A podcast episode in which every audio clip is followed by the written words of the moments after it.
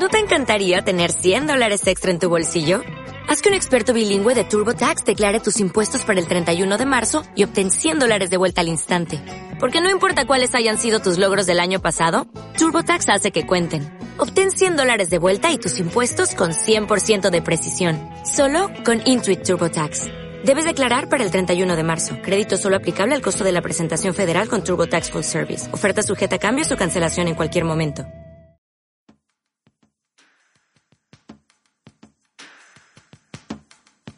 Estás escuchando De Donostia al Cielo con Carlos Bengoa de las redes sociales de Donosti City en radioviajera.com.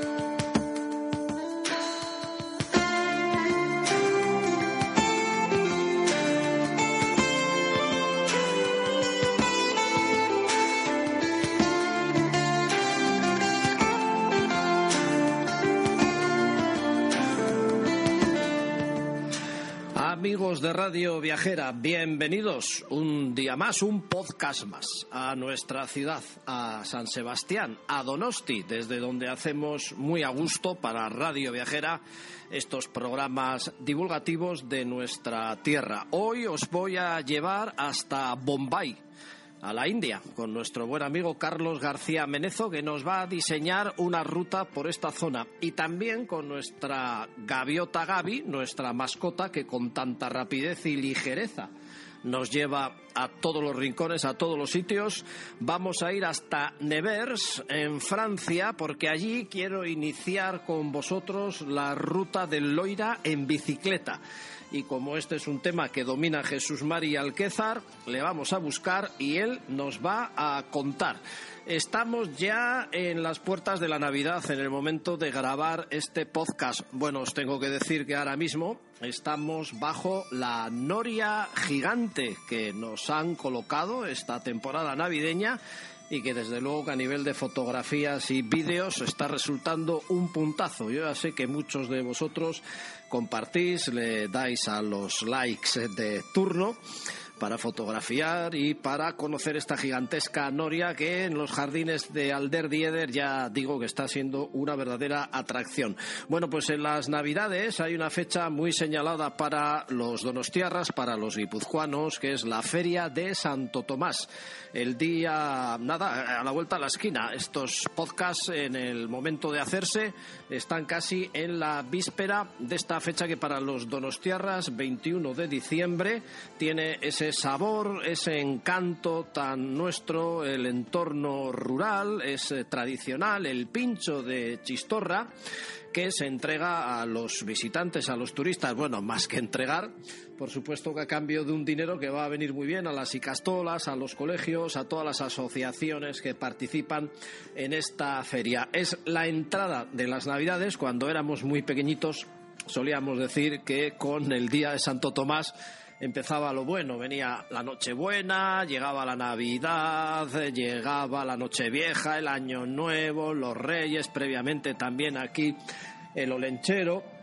En fin, que estamos ya en las puertas de todo lo gordo. Vamos a tener detalles históricos de esta fecha tan señalada, 21 de diciembre, y también de otra que viene a continuación de las Navidades, muy pegadita, que es el día de San Sebastián, el 20 de enero.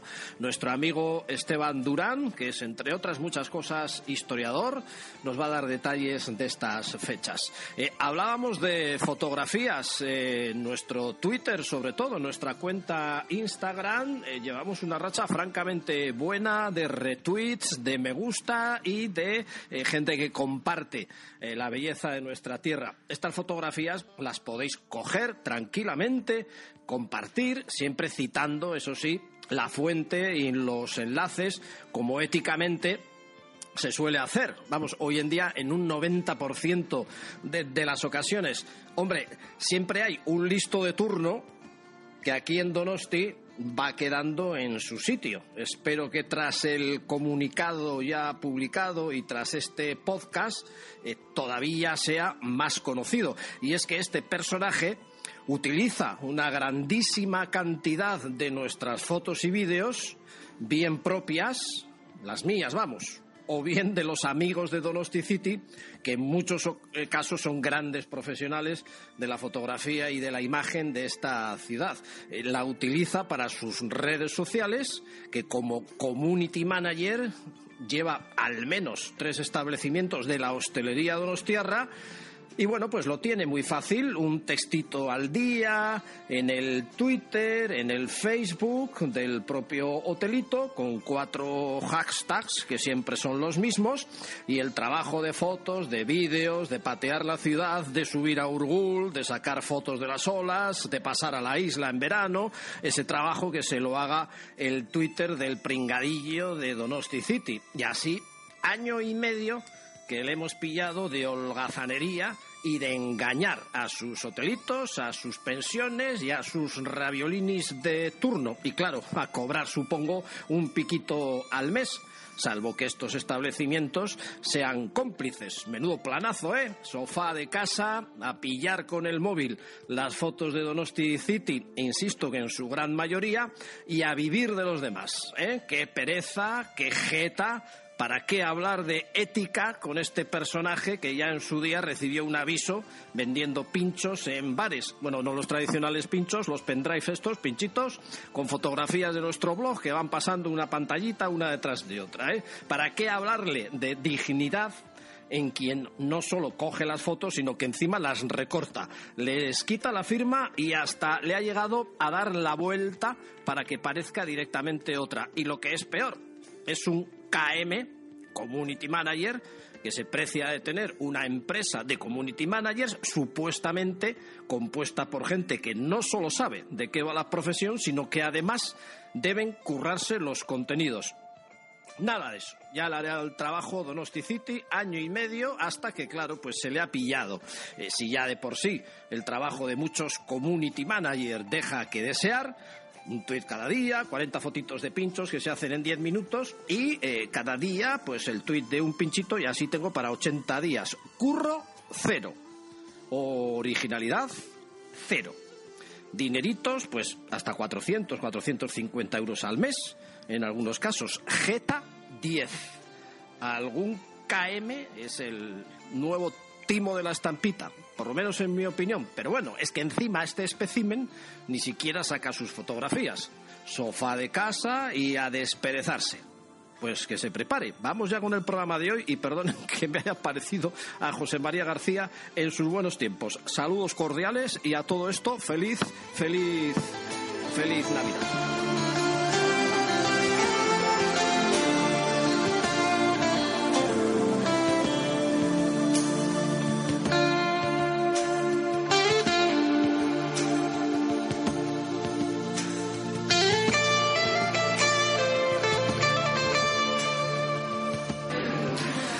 Ser curioso, pero últimamente cada vez que entro en algún bar así afamado a tomar mi cervecita y mi pinchito, me encuentro con Esteban Durán. Esteban, pasa por aquí, hombre, muy buenas. Hola, muy buenas, Carlos, ¿qué tal estamos? Como casi siempre, yo es que cuando identifico a gente, pues eh, las tengo a, ti en una barra de bar, te tenía pillado en el Atari para más señas, ahora ya estás jubilado, pero bueno, está claro que muchas veces nos encontramos los donos tierras en bares y tal. Pues sí, pues sí, nos encontramos me alegra mucho además encontrarte. Oye, una cosa, que en su día te grabé un par de efemérides, Esteban, eh, claro, como estos programas eh, salen mucho en podcast, lo mismo vosotros los podéis escuchar en marzo de este año que del siguiente o que dentro de cinco años, ahí enlatado por internet y un poco de qué nos está hablando este hombre, ¿no? entrevistamos a mucha gente de la ciudad que nos cuenta cosas bonitas de la ciudad en su momento hablaremos también de tema de pinchos eh, tradicionales y más sofisticados con Esteban Durán, pero tenemos un bonito apartado de efemérides de la ciudad, porque es también un pedazo historiador tremendo. Esteban tiene su propio blog del que luego hablaremos y tenemos ya referencias que podéis buscar en internet sobre dos fechas señaladas para los dos tierras, como el 14 de agosto 15, la víspera y el Día de la Virgen, y el 30, 31 de agosto que se recuerda el incendio que hubo en la ciudad cuando las tropas inglesas se liberaban a las tropas francesas que estaban aquí. ¿Te animas a contarnos dos fechas más? Bueno, ¿por qué no hablar de dos fechas señaladas que además están en los dos eh, polos del año. De, de, la Navidad. Una da inicio a la Navidad. Yo de pequeño siempre solía decir, la Navidad empieza con la Feria de Santo Tomás y casi ya como que se alarga más adelante hasta el día de San Sebastián, el 19. Pues sí, yo creo que para las dos tierras eh, la Navidad parece que es así, que empieza un poquito el día 21 de diciembre con Santo Tomás. Eso es. Y acaba un poquito alargándose el día 19 de enero, 20 de enero, fiesta de nuestro querido patrón San Sebastián. Oye, 21 de diciembre es una feria muy nuestra, es el día que todos los niños y mayores también se visten de caseritos, eh, van a la Plaza de la Constitución, hay un gran mercado eh, de productos de nuestra tierra, pero sobre todo distribuidos por toda la ciudad infinidad de puestos donde los jóvenes pues tratan de sacar su dinero para luego sus viajes de fin de estudio y tal, a base de hacer chistorra. Bueno, primero, cuéntanos por qué el 21 de diciembre y qué es exactamente esa fecha. Eh, sería importante, sería importante que los Donostierras conociésemos un poquito el porqué de Santo Tomás. Santo Tomás eh, es, viene, es un día muy especial para los Donostierras, en el que, como tú muy bien cuentas, los jóvenes ponen sus puestos para vender chistorra y sacar unos dineritos. Santo Tomás es conocido de toda la vida como Santo Tomás Chorizo o Guilla, pan y chorizo. Bien, este, eh, es muy importante eh, saber que Santo Tomás es de una tradición muy antigua, muy antigua. Eh, todo el mundo, como tú muy bien dices, viene vestido de caserito, viene vestido con sus mejores galas y es muy importante saber que este día lo que celebra es una feria de ganado y agricultura de una vieja tradición eh, que viene aproximadamente de la edad de los reyes católicos. ¿Por qué digo de los reyes católicos? Porque en un tiempo las ferias que se hacen, hay ferias de ganado y agricultura, como podemos ver en casi todos los pueblos de la geografía vasca. Eso eran concesiones en su día que el rey daba para que los pueblos y eso, con esas ferias de ganado y agricultura, pudiesen recabar una serie de, dineritos para sus arcas. ¿Por qué Santo Tomás es eso? en, antes hablamos en otra ocasión del famoso incendio de San Sebastián de 1813. San Sebastián ha tenido en su historia 13 graves incendios que han hecho casi casi hacer desaparecer a la ciudad.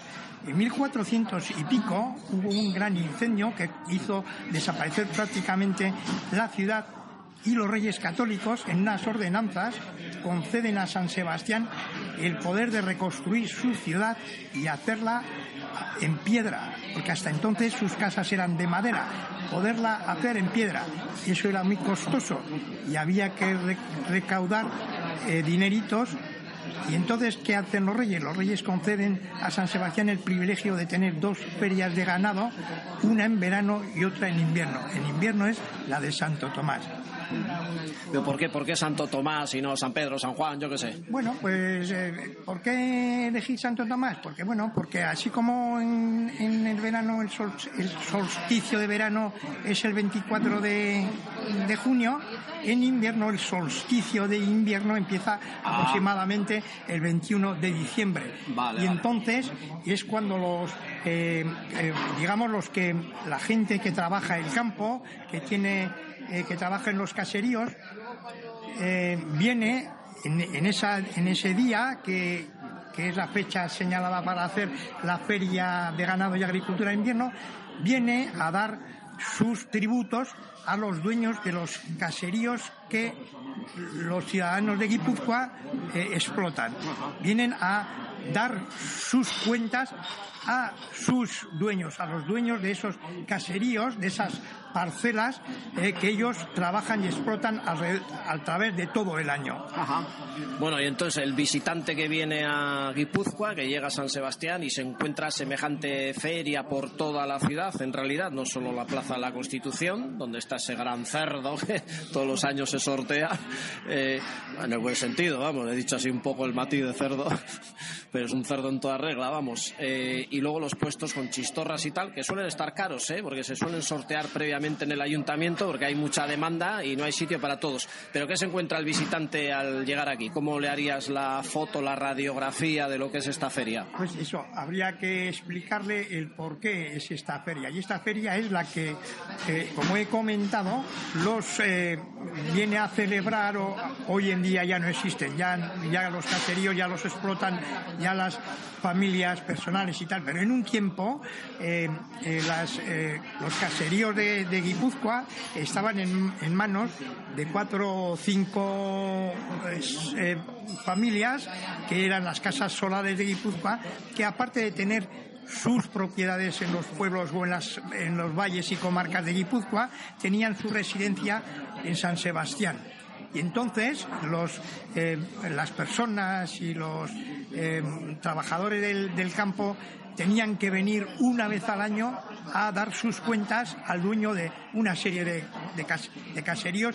Claro, tenían que venir a San Sebastián y entonces se hacía esa feria, se, reunían, la gente disfrutaba del día y, eh, y, hacían su contribución al, señor de la casa, digamos bueno, pues con los niños como locos en esas fechas, porque empiezan las Navidades y siempre ha sido una, una fecha muy, muy, muy especial eh, para todos. Quizás desde pequeños, por eso también, ¿no? Porque empezaban las vacaciones de, la Navidad.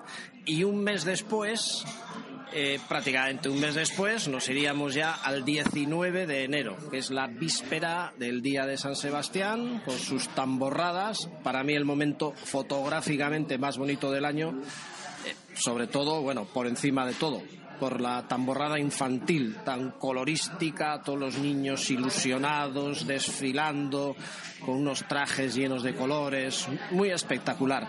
Bueno, cuéntanos sobre esta fecha, nos hemos ido del 21 de diciembre hasta el 19 de enero. Sí, bueno, en realidad eh, nos vamos hacia el 20 20 de enero, que es la fiesta del patrón, del patrón San Sebastián. Es decir, las celebraciones antiguas se celebraban y eso el día 20. Lo que pasa es que con el paso del tiempo y con las innovaciones, sobre todo finales del siglo XIX, se empieza a celebrar ya la fiesta desde la víspera, desde la víspera con los redobles y retoques de lo que llamamos nosotros los donostiarras el Carnaval de San Sebastián o Carnaval de San Sebastián, que así le denominó don Raimundo Sarriegui, el gran compositor popular de todas las composiciones que se tocan en estas 24 horas que duran desde la noche del 19-20 a las 24 horas en punto en que se iza la bandera en la Plaza de la Constitución a los sones de la marcha de San Sebastián, no del himno de San Sebastián, de la marcha de San Sebastián que compuso Raimundo Sarriegui en su música y acompañada de la letra de don Serafín Baroja, empieza, como digo, a las 12 de la noche de la víspera de San Sebastián y acaba posterior a las 12 de la noche del día 20 de San. Claro, aquí hay que alargar todo un poquito. la hoja de ruta sería las cenas en las sociedades, eh, previas a la izada de la bandera, 12 de la noche, eh, o 0000 ya del día 20 toda la noche y madrugada y tamborradas por la ciudad. Eh, a las 12 del mediodía del día 20 se inicia la tamborrada infantil y luego sigue la fiesta, siguen las tamborradas por todas las calles de la ciudad hasta las 12 de la noche, que ya pues se pliega la, bandera hasta el año siguiente. Eh, empezó siendo un carnaval, efectivamente, esto, ¿no? Eh, puede ser que fuera un poco como mofa de las tropas y en ese plan se pudo empezar eh, esta tradición más carnavalesca al principio, ¿sí o no?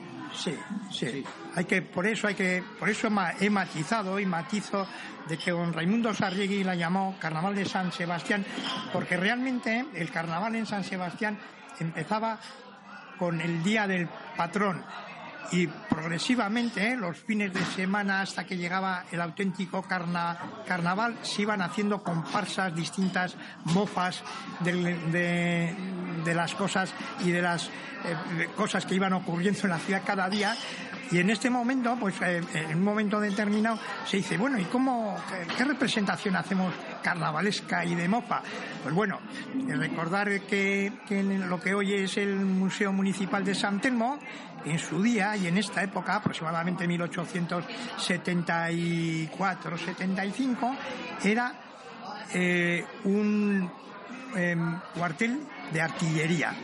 Un cuartel de, era un cuartel militar, un cuartel de artillería que tenía precisamente sus cañones en, en, lo que hoy se llama Plaza de Álvaro de Rersundi, donde está la entrada de la sociedad, de la famosa sociedad Cañoyetan, y por eso, y de eso se llama Cañoyetan, de eso se eh, llama la fuente de Cañoyetan, porque ahí estaban aparcados los cañones del parque de artillería. Y entonces eh, a, alguien eh, se le ocurrió la idea de por qué no le pedimos prestados unos uniformes a esa gente de eso para hacer una mopa militar. Una mopa un poquito mm, de, bueno, de que San Sebastián seguía siendo todavía o acababa de dejar de ser una ciudad eh, amurallada y militar. Eh, las tamborradas de adultos, eh, la gente normalmente va vestida de cocinero con los barriles. La tamborrada infantil, cada colegio lleva eh, su uniforme de, de un ejército correspondiente. ¿Tantos ejércitos había o por qué hay tanta variedad? No, porque bueno, pues para no repetirse, eh, a alguien se le ocurrió la idea de que de, solicitar. Yo creo que uno de los grandes maestros, además que fue dando enseñanzas y consejos a todos los colegios, fue el don José Luis Leclerc. Ah. Don José Luis Leclerc, gran el de la sombrería. El de la sombrería, ah. el señor José Luis Leclerc, eh, que en paz descanse, gran maestro, gran estudioso de la ciudad y de las tradiciones de la, de la ciudad, les fue diciendo pues eh, cómo uniformarse con distintos ejércitos de la época decimonónica de la, de la ciudad.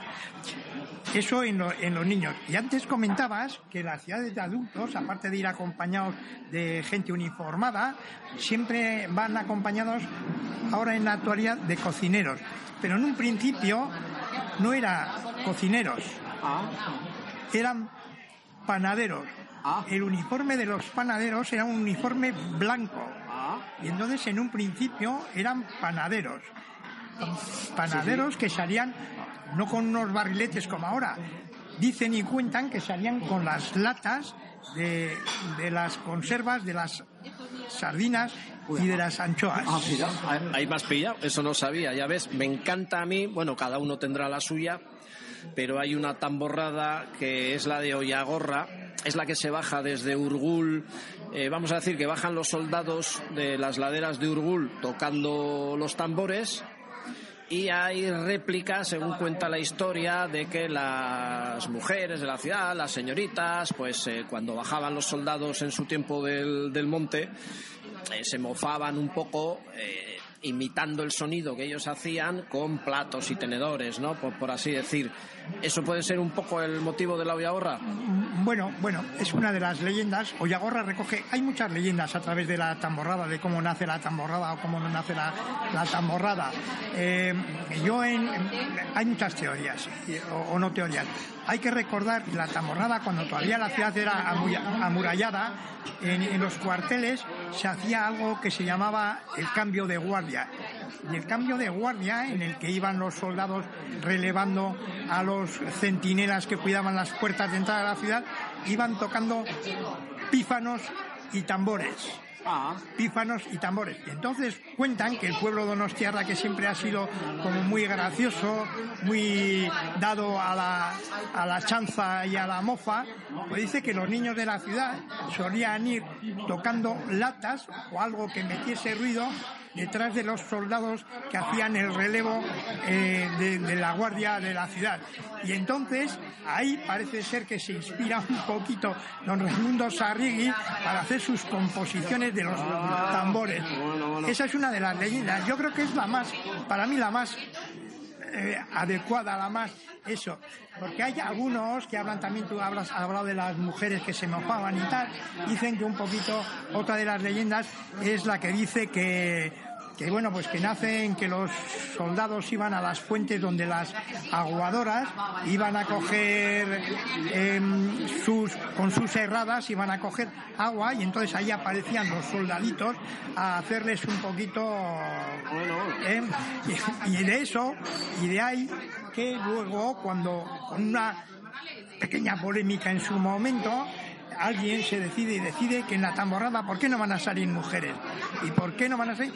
Y las mujeres deciden eh, coger otra de las leyendas de la ciudad y es el de las eh, aguadoras o cantineras, cantineras, aguadoras, este cantineras, ¿no? Aguadoras, Ah. no cantine, la- las cantineras eran otra cosa, las aguadoras de la ciudad.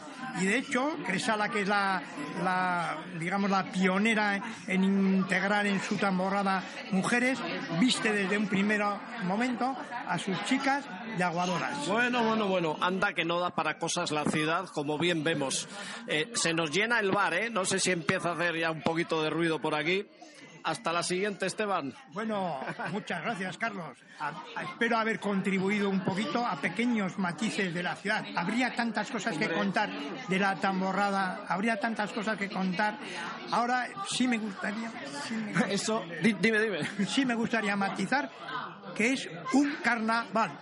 Muy bien, pues dicho queda, le podéis seguir si queréis a Esteban en su blog, que es un gran blog con efemérides precisamente de la ciudad, como la que estamos hablando ahora, Iruchulo Blogspot, eh, chu con TX, como hacemos aquí, iruchuloblogspot.com. Hasta la siguiente, Esteban. Bueno, hasta la próxima, Carlos.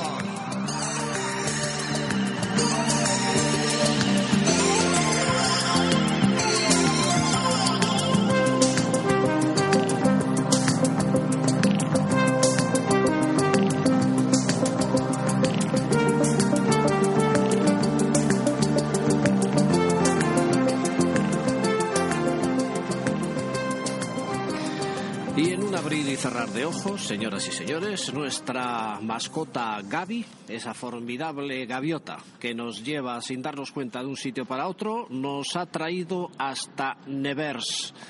Vamos a hacer en bici la ruta del Loira, enterita, además. Eso sí, como es una excursión que normalmente se hace en bicicleta, está muy adaptada para ello y yo creo que todos los que hacen el Loira, pues normalmente se hace en bicicleta con mi buen amigo Jesús Mari Alquézar, con el que he quedado precisamente en Nevers. Haremos la ruta en bici y nuestra gaviota pues ya tendrá bastante de ir revoloteando hasta que nos coja posteriormente en la salida ya del mar. Jesús Mari Alquézar, muy buenas. Buenas tardes. Me estabas esperando tú aquí en Nevers, ruta del Loira, maravillosa, eh, más de 600 kilómetros. Eh, claro, yo he venido en gaviota, pero normalmente nuestros oyentes que quieran hacer esto mismo, que estén tentados de algún día venirse hasta Nevers, primero, ¿cómo lo tendrían que hacer? Eh, saliendo desde Bilbao, obviamente. El que tenga que salir de Sevilla o desde otro país, eso lo tendrá más complicado. Pero de Donostia o de Bilbao hasta Nevers, Nosotros utilizamos siempre el tren, el tren que intentamos ir con la bici sin desmontar. Es una fórmula que te evita andar quitando ruedas, poniéndolas, aunque se puede quitar normalmente, no hay tampoco ningún problema. Es muy importante saber quitar la bici y tener unas bolsas, porque eso puede entrar en cualquier tren. Sin embargo, si la bici sin desmontar solo puede seguir en los trenes que se llaman TR, que son Tren Expreso Regional de Francia, lo cual supone que hay menos y que luego te puedes mejor dar una gran vuelta para llegar al punto de destino. Sin embargo, con los TGV franceses de la SNCF, pues hay muchísimos y es, es mejor, ¿no? Otra fórmula también, ser este, esta ruta tan popular, dicen que es la más concurrida de las que hay en Francia. Hay muchísimas rutas de, de ciclismo, de lo que llamamos cicloviajes, ciclovia, eh, ciclorutas, y esta es la que dicen que tiene más cifras de negocio que muchos cruceros, porque es, es increíble las personas que nos vamos cruzando en el camino tanto en un sentido como otro.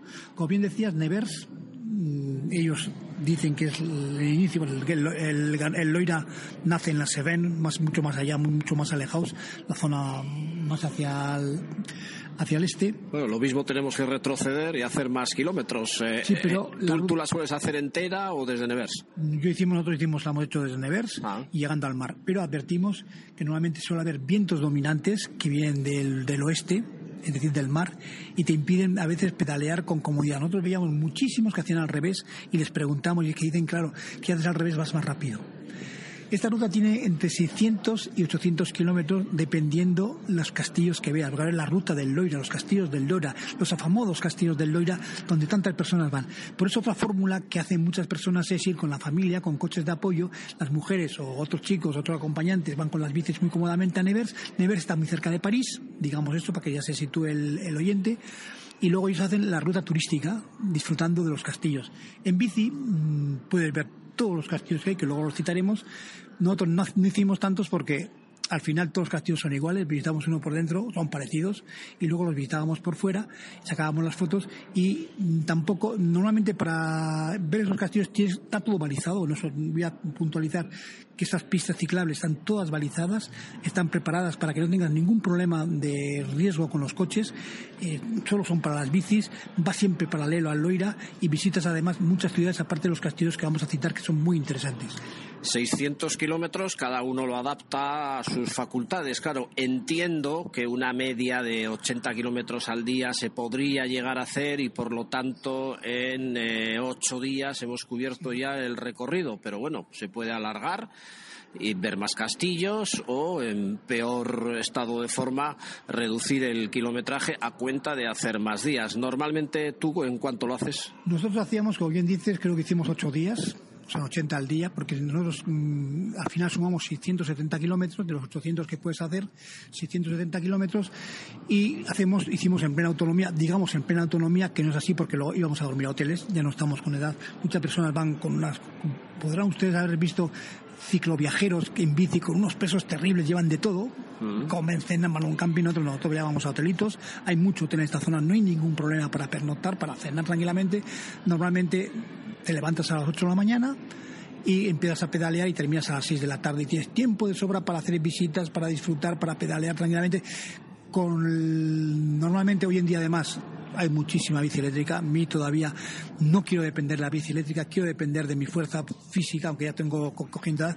Y puedes ir tranquilamente a 18 a la hora, si no tienes unas alforjas muy fuertes. Nosotros vamos con alforjas, es decir, llevamos unos sacos que se ponen en la parte de atrás y ahí llevas todo lo, lo que es más interesante, sobre todo si hace mal tiempo. En la zona esa puede hacer mal tiempo, hay que tener en cuenta, hombre, en pleno verano menos, pero puede haber, entran frentes de, mm. del, del océano y puede llover. Entiendo que habrá también barcazas, digo, pues por si acaso alguno tiene una lesión o no le apetece un día pedalear y dice, oye, mira, yo os espero ahí adelante, me voy en el barquito, ¿no? Correcto, correcto. Y normalmente es lo que harían las suegras, por ejemplo, que luego esperarán el castillo, pero ¿qué hacéis tan tarde? Que estoy esperando aquí y tal. Eh, muy bien equipado también, aunque nosotros lo que vamos a hacer es en bicicleta todo. Sí, es, es, eso es, es un espectáculo, has explicado bien, hay cantidad de barcos que van por todo el por todo el, el Loira. Qué bonito tiene que ser. Sí, sí. Y luego hay, te hacen por parte y tú te puedes montar tranquilamente, podrías hacer una pequeña trampa y hacer una parte en el barco que también es interesante. Sí. Nosotros no lo hicimos porque somos tan apasionados a la bici.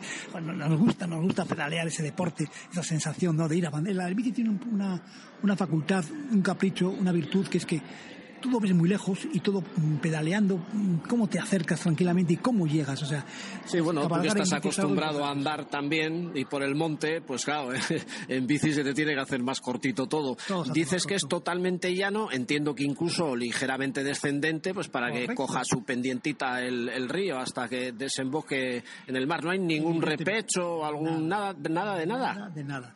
Nosotros, eh, bueno, en este recorrido tú vas a visitar muchísimos pueblos de esa Francia profunda, pueblos pequeñitos, eh, muy coquetos, que los visitas rápidamente en la bici, tampoco son para detenerte mucho. Pasas por importantes ciudades, también, que, así por eso digo que depende lo que quiera ver el ciclista, el cicloviajero, puede estar 15 días tranquilamente si quiere destinar más tiempo a las visitas, porque, claro, pasas por ciudades muy, muy importantes. Por ejemplo, voy a citar algunas para que el oyente se sitúe donde estamos, ¿no?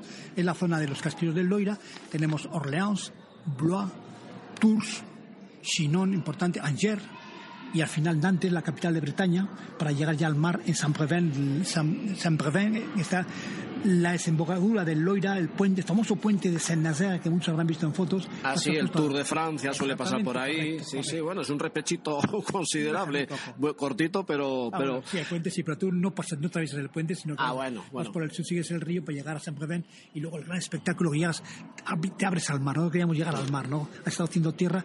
Y luego lo importante... Citar... Dices que igual todos los castillos no merece la pena ver, ¿no? Sí merece la pena ver.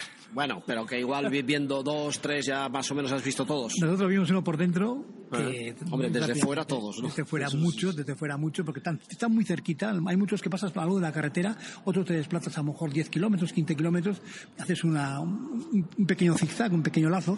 Y voy a citarlos para que...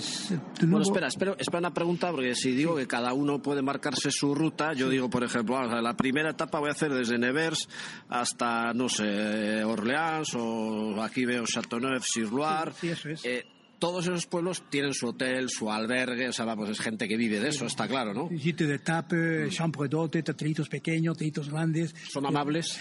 Por nosotros, yo, por lo mío conmigo, yo son, son son ejemplares porque están muy auditivos a la bici. Y como digo, es el, tienen cifras de negocio más importantes que Están esperando que llegue el ciclista porque son muchísimos. Es la ruta que quizás haya demasiado ciclista, por así decirlo.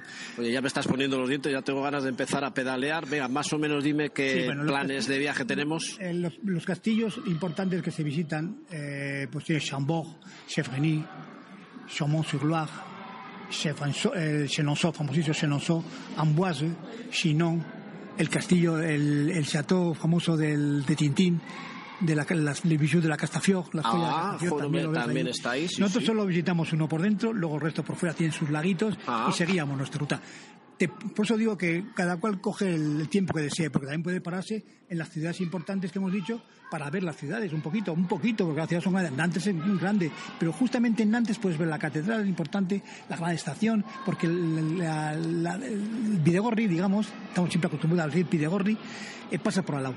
Entonces cada cual destina el tiempo que quiera. Y luego al final, y luego muy importante es mejor el oyente dice, ¿qué? Bueno, ¿y nosotros cómo podemos obtener una información? Bueno, hoy en las redes sociales hay todo tipo de información, pero yo recomiendo siempre que hay una editorial que es la, editorial mm, que se llama Veloguide. Veloguide, sí. Sí, Edition es France, eh, que tiene muchos, muchos...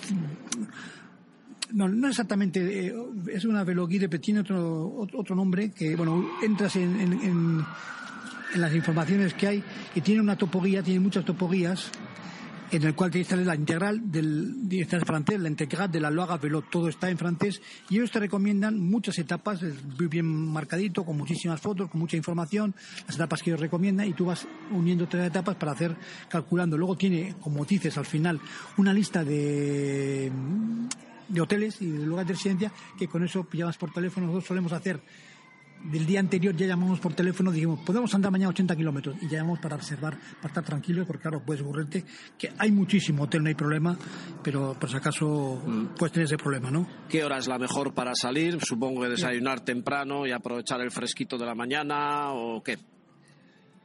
La idiota es Cartovelo, importante, ah, Cartovelo, Cartovelo para que entren, si uno usted que está escucha, entre en Cartovelo y verá todo tipo de, cosas. Hay muchísimas, muchísimas fotografías. La última que he comprado yo es la de la Tour de la Gironde. Está la Paris-Roubaix, que se puede hacer también en ciclovía. Normalmente están muy habituados a los ciclistas. Ellos dan de desayunar a partir de las 6, 7 de la mañana y a las 8 puedes empezar a pedalear. Y estás pedaleando hasta las 6 de la tarde tranquilamente, sobre todo si el día es largo. Normalmente se hace en verano esto, a partir de mayo hasta septiembre, octubre con paradas en el camino, supongo, para descansar, para, para eh, tomar un refresco, pararte donde te da la gana, incluso algún bañito, ¿hay zonas de baño? Hay zona de baño, nosotros no nos bañamos en bici, pero oh, es una zona muy envidia de viaje me estás dando, de verdad. No ¿eh? para de sacar fotos, te paras mucho, haces, luego haces un reportaje para la revista del, club, en fin, es, es una de las rutas que te queda un gran recuerdo, un gran recuerdo y que además eh, invitas a la gente a que la, completen también ellos si tienen ganas. A ojo un poco por orientarnos, ya que tenemos aquí todo el mapa desde Nevers hasta el océano, hasta Senacer, eh, de Nevers a Orleans, por ejemplo, ¿qué distancia habría? más, o menos, ¿eh? no hace falta que... Son 80 kilómetros. Ah, bueno, o sea que eso en un día lo podéis hacer. Ah, la Bien, vamos a situar. La primera de Nevers a Orleans, luego la segunda, ¿de dónde iríais? ¿De Orleans hasta Blois, quizás? Eh, para ver un poquito el pueblo o qué? Te digo, te digo, sí. Normalmente nosotros no intentábamos no dormir en las grandes ciudades porque entrar y salir te complica simplemente. Sí, verdad, igual es mejor en los pueblitos. Sí, luego, exactamente, a lo de, de la ciudad y tiene los pueblos, por ejemplo, siguiente Tours, Tours era muy importante, hicimos en parada en Tours, luego hicimos, me acuerdo, paramos en Saumur, cerca de Angers, en Montien-sur-Loire, son pueblitos perdidos allá, luego en Nantes pasamos y terminamos siempre en San Brevet. Nosotros hicimos, pues, creo que hicimos ocho días. En ocho días liquidamos la, esta ruta que hicimos 670 kilómetros. Pues espectacular. Oye, preciosa ruta, muy recomendable. Ya estoy con ganas de salir. Nuestra gaviota ya irá hasta Saint-Nazaire. Eso queda bastante más al norte todavía de Mont-Saint-Michel, toda esa zona de Normandía. Más abajo. Ah, más abajo. Ah, mira, pues ahí me he desorientado de yo. Ruta, de aquí seguirías la ruta que se llama la Verodicé, iríamos a Bretaña, en Roscoff. Hacia el norte, pues. Hacia el norte. Vale, vale, y de ahí vale. entras ya rápidamente, entras al Mont Saint-Michel. Todavía aquí tendríamos, hasta ir a la Bretaña, tendríamos 450 kilómetros, que también lo hemos hecho, lo podemos hablar en alguna ocasión. La famosa Verodicé, que es otra ruta muy vasca, porque nace en Endaya y termina en Roscoff, 1200 kilómetros. A 1200, desde Endaya hasta donde dices. Roscoff, en, el, en la, la punta, el B que llaman el pico de la Bretaña a la izquierda, que es el Finisterre bretón. O sea, prácticamente hasta el norte-norte de Francia. Sí, bueno, es, una, es el pico, si ves la, el hexágono, hay un Ah. pico que sale, En Daya Burdeos yo sabía que se hacía, te atravesando todas las landas, atraviesas el Garona, que eso también se puede hablar algún día, es. Garona, efectivamente, pero ojo, en 1200 llegas a kilómetros, fíjate, es cruzar toda España. aquí atraviesas Nantes y ya te vas hacia, atraviesas el Loira y ya te vas hacia, hacia arriba. Perfectísimo, pues menuda pedazo de excursión que vamos a hacer. Jesús Mari, hasta la llegada ahí en Sendaser, no sé si subiendo el repecho del puente o por abajo. Muchas gracias.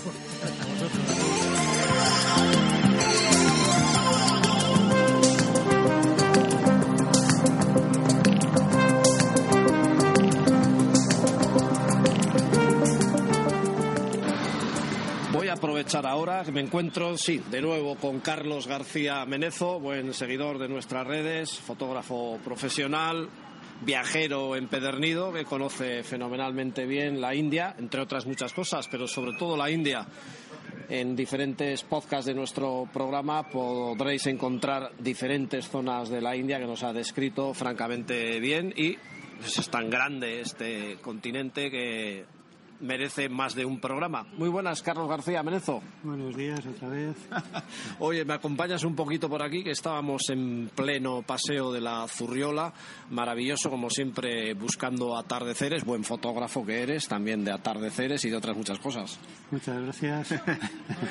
Y de la India también.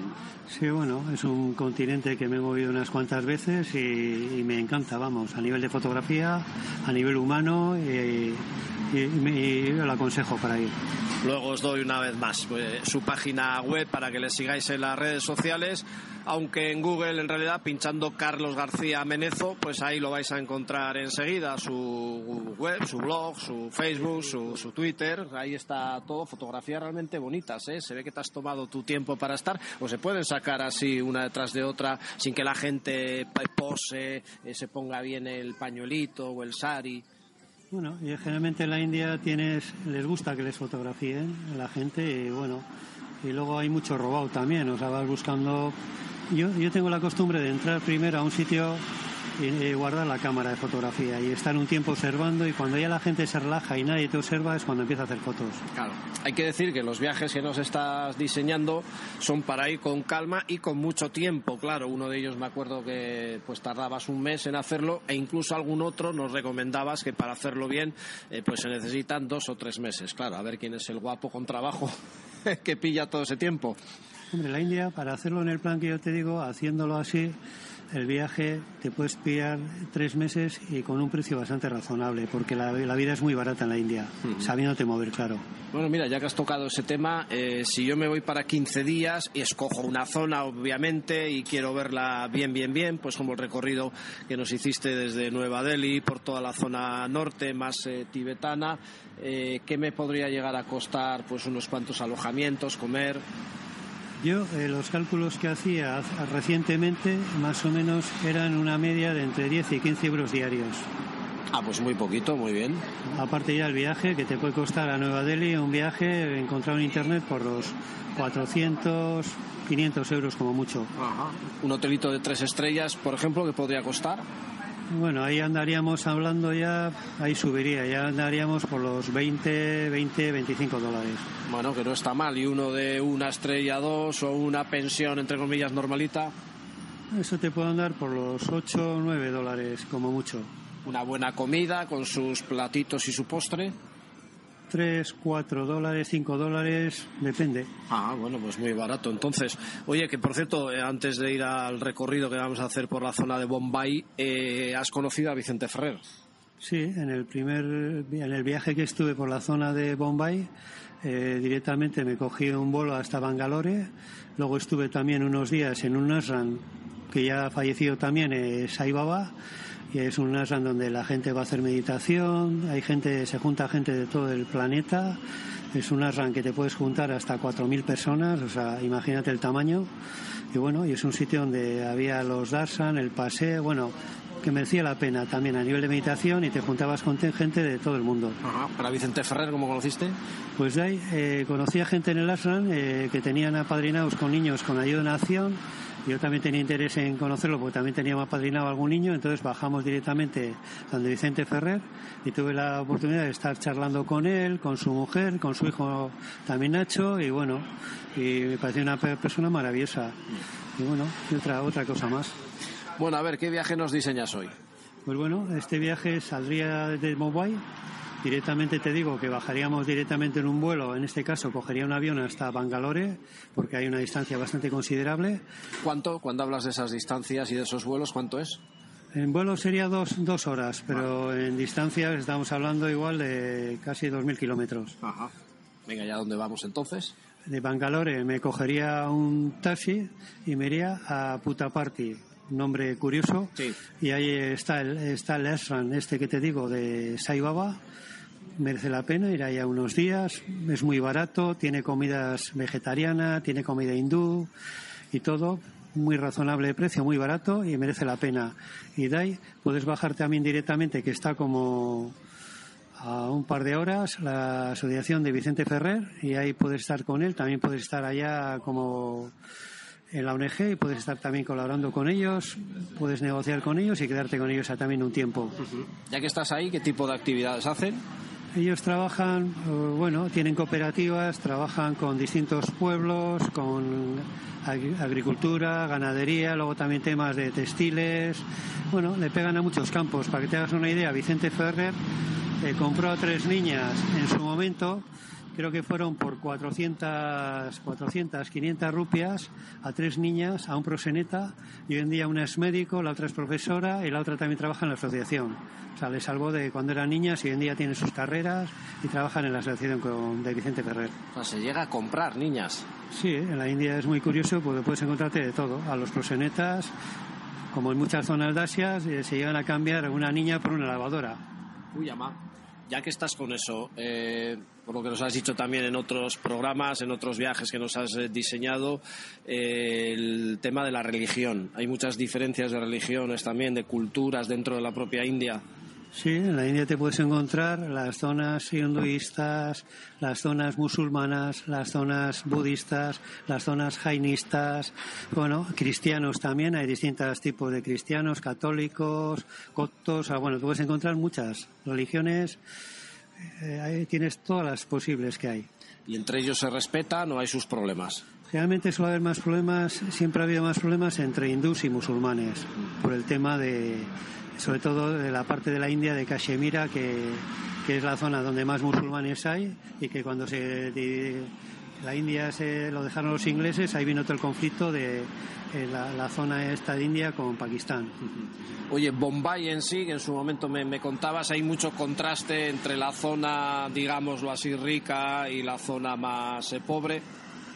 Bombay es una ciudad eh, que merece la, la, pena ser vista, pero eh, tiene, te puedes encontrar de todo, desde las zonas, eh, apartamentos más ricos que te puedas encontrar en toda la India, a las zonas de los slum, que tienen kilómetros, donde te puedes encontrar gente que vive en chabolas y que tienen allá de todo también, o sea, tienen sus tiendas, tienen todo, o sea, pero en unas condiciones evidentemente bastante más pobres. Cuando hablas de kilómetros y de gente, ¿cuántos kilómetros podrían ser y cuánta gente puede llegar a vivir en esas condiciones? Pues joder, yo me acuerdo entrando a Bombay que más de 20, pues échale unos 15, 20 kilómetros y todo eran barriadas. O sea que ahí se pueden aglomerar igual millones de gente, ¿no? es una tontería lo que digo. No, se pueden acumular hasta dos millones de personas. es una burrada. Sí, sí. Y, tú a, todo eso tienes acceso, puedes estar ahí tranquilamente, en tu caso echando tus fotos, o hay que tener cuidado de entrar ahí. Bueno, yo he estado por ellos y tienes que tener respeto ante todo. Lo de cuidado yo no he sentido en la India en ningún momento peligro. Sí, no has llegado a sentir en tema de seguridad eh, nada que te estén mirando mal o que puedas notar que te van a asaltar, entre comillas. No, nunca he tenido esa sensación. Lo único que te digo que la India es, para mí, son muy vivos y es un poco que siempre te van a tener y e incluso timar en algunas zonas, pero bueno, merece la pena, o sea, es un poco como en todos los lados. Bueno, eso tiene su toque de pillería, su toque de regateo, vamos, que por lo que nos has contado en estos podcasts, tres en total, eh, siempre digo eh, que cuidado, que igual podéis escuchar este eh, antes que otro, o el segundo después del tercero y antes que el primero, pero bueno, son tres diseños que nos ha hecho de la India, que daría para muchísimo, resumir en poco tiempo llega a ser imposible, pero vemos que estás encantado de de, ir a la India y de disfrutar allí. Ya estarás preparando otro viaje ahora. Bueno, en este viaje de Bombay, yo aquí te tocaría una zona de toda la zona sur de la India. Dime, dime, sí. Que sería toda la zona desde Kerala que es una zona toda de playas y zona de palmeras y bueno, que merece la pena ser vista. Y luego también toda la zona de Goa, famosa por la época de los hippies y toda esta zona.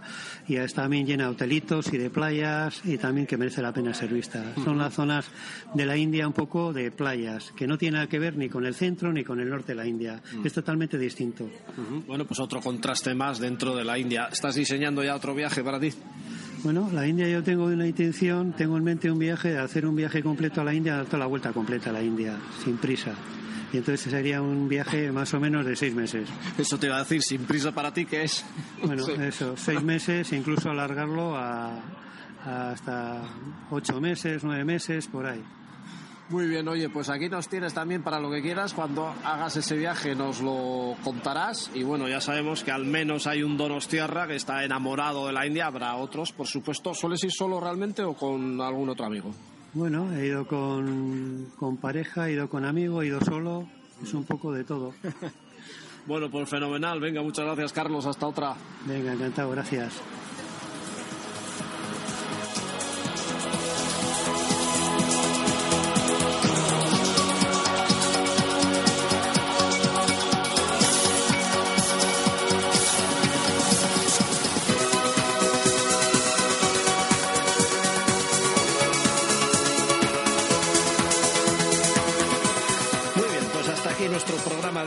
Como siempre, espero que os haya servido de referencia. Sabéis que tenemos un blog lleno de planes de excursiones de grandes fotografías, las que no son nuestras, con la autoría y sus referencias, enlaces webs y demás. Pero bueno, como tenemos tantos amigos por aquí, grandes profesionales de la imagen y de la comunicación, tampoco hay mayor problema. donosticity.org. Nuestro Twitter funciona de maravilla. Donosti barra baja City. En Instagram también, Donosti barra baja City. Grupo Facebook, Donosti City. En YouTube estamos, en Teledonosti, aquí en Radio Viajera. Encantados de seguir aquí en el cierre de esta segunda temporada y esperando ya la tercera con grandes novedades que haremos también desde San Sebastián. Un abrazo a todos, feliz Navidad. Desde Donosti, Carlos Bengoa. Agur.